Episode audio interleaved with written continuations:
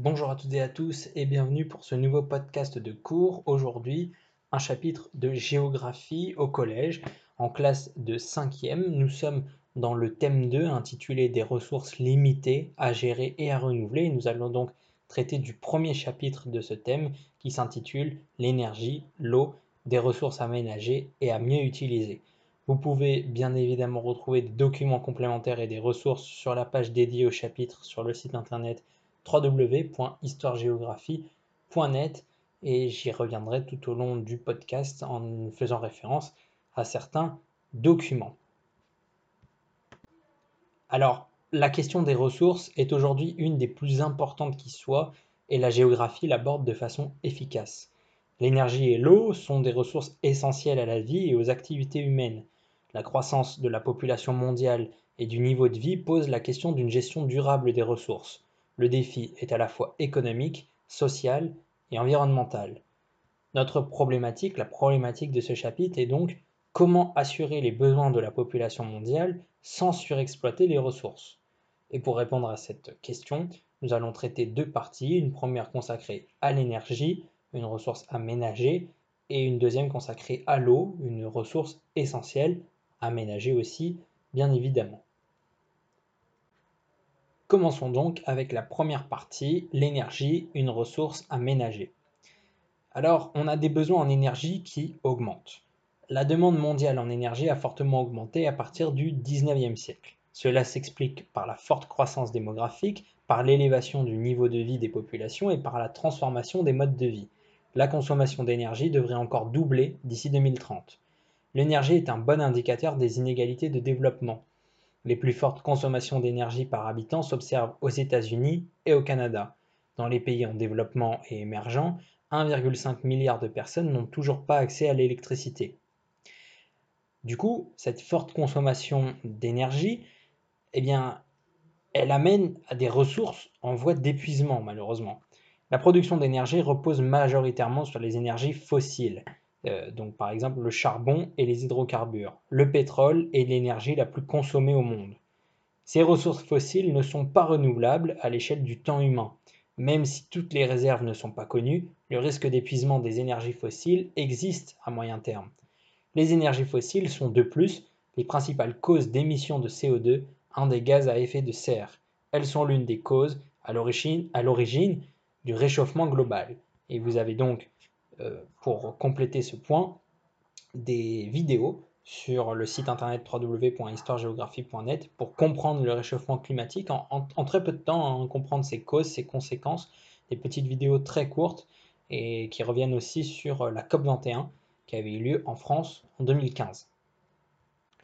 Ces énergies, en plus, elles sont disputées puisque les grands pays consommateurs n'ont pas les ressources énergétiques nécessaires ou les ont épuisées. Plus de la moitié des réserves d'hydrocarbures se trouvent au Moyen-Orient, espace de tension permanente. De nouveaux gisements sont mis en exploitation avec des coûts d'extraction beaucoup plus élevés, profondeur océanique ou région arctique, ou utilisent de nouvelles techniques, comme par exemple le gaz et le pétrole de schiste, qui font débat, notamment en Ardèche, en France. Les transports, oléoducs et gazoducs deviennent des enjeux conflictuels. Alors dans ce contexte, on peut faire des choix énergétiques pour l'avenir et mettre en place des alternatives, ce sont les fameuses énergie renouvelable.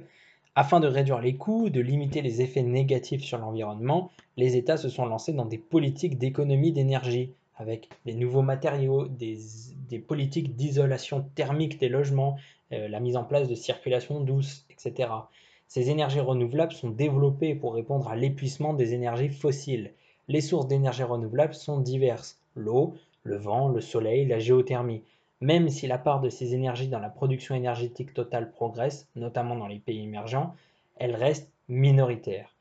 Dans plusieurs régions du monde, le développement de l'énergie nucléaire a permis d'accroître l'indépendance énergétique et de limiter l'émission de gaz à effet de serre.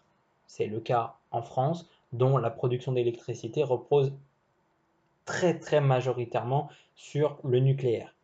Toutefois, cette énergie pose la question du risque industriel et technologique qui fait l'objet d'un autre chapitre dont nous avons déjà euh, étudié le contenu à travers un podcast que vous pouvez retrouver sur les chaînes YouTube et Twitch. Vous avez aussi sur la page du site internet, encore une fois, des vidéos sur la transition écologique en Allemagne et dans le monde. Venons-en à notre deuxième partie consacrée à l'eau, une ressource essentielle, mais c'est une ressource, malheureusement, premier point, inégalement répartie. L'eau douce représente 3% de l'eau disponible sur la Terre. L'eau est une ressource abondante et renouvelable, il n'y a pas de pénurie d'eau douce à l'échelle mondiale. La ressource en eau est inégalement répartie dans le temps et dans l'espace. Les régions qui associent un climat présentant, des déficits de précipitation aridité par exemple, à une importante densité de population font face à des pénuries. À l'échelle mondiale, une part importante de la population n'a pas accès à une eau potable, ce qui pose de graves problèmes sanitaires. Il s'agit pour l'essentiel des habitants des pays pauvres. Et vous avez à ce propos des cartes euh, sur euh, le site internet qui vous présentent la consommation d'eau dans le monde ou encore les pays qui sont exposés au stress hydrique c'est-à-dire euh, les pays qui sont exposés à un, risque de pénurie d'eau. Euh, ce sont des cartes euh, récentes avec des chiffres de 2020 et vous verrez dessus que les pays qui sont le plus exposés à ce stress hydrique se situent notamment en Afrique subsaharienne, au Maghreb, au Moyen-Orient ou encore les pays asiatiques comme l'Inde. Alors en plus, il y a des capacités différentes à mobiliser la ressource. La maîtrise de l'eau par les hommes, par exemple l'irrigation, est ancienne et se lie dans les paysages. Les techniques permettent aujourd'hui de construire d'immenses barrages pour réguler les fleuves, de transférer l'eau sur des centaines de kilomètres, de dessaler l'eau de mer. L'importance des aménagements liés à l'eau dépend du niveau de richesse et de développement du pays. Enfin, l'eau, c'est une ressource menacée. À l'échelle mondiale, l'agriculture est l'activité la plus consommatrice en eau. Avec l'urbanisation croissante, la consommation des villes augmente rapidement. Pour répondre aux besoins croissants des populations, les hommes surexploitent la ressource. La qualité de l'eau se dégrade, les pollutions d'origine agricole, urbaine ou industrielle sont multiples. Depuis les années 70, une gouvernance mondiale tend à s'imposer. À l'échelle locale, des campagnes de sensibilisation visent à faire évoluer le comportement des consommateurs.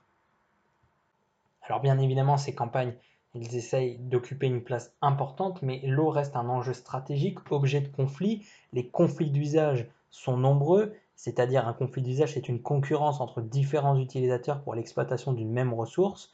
Là où l'eau est rare, les besoins d'eau de l'agriculture entrent en concurrence avec les besoins des villes, de l'industrie et des activités touristiques. Ces conflits peuvent être locaux, régionaux, avec des oppositions au transfert d'eau d'une partie d'un pays à une autre, internationaux lorsque de grands fleuves traversent plusieurs pays et que ceux situés en amont prélèvent des quantités d'eau jugées excessives par les pays en aval. Et pour conclure, vous avez donc un exemple de conflits euh, liés à l'eau, avec l'importance du Nil pour l'Égypte.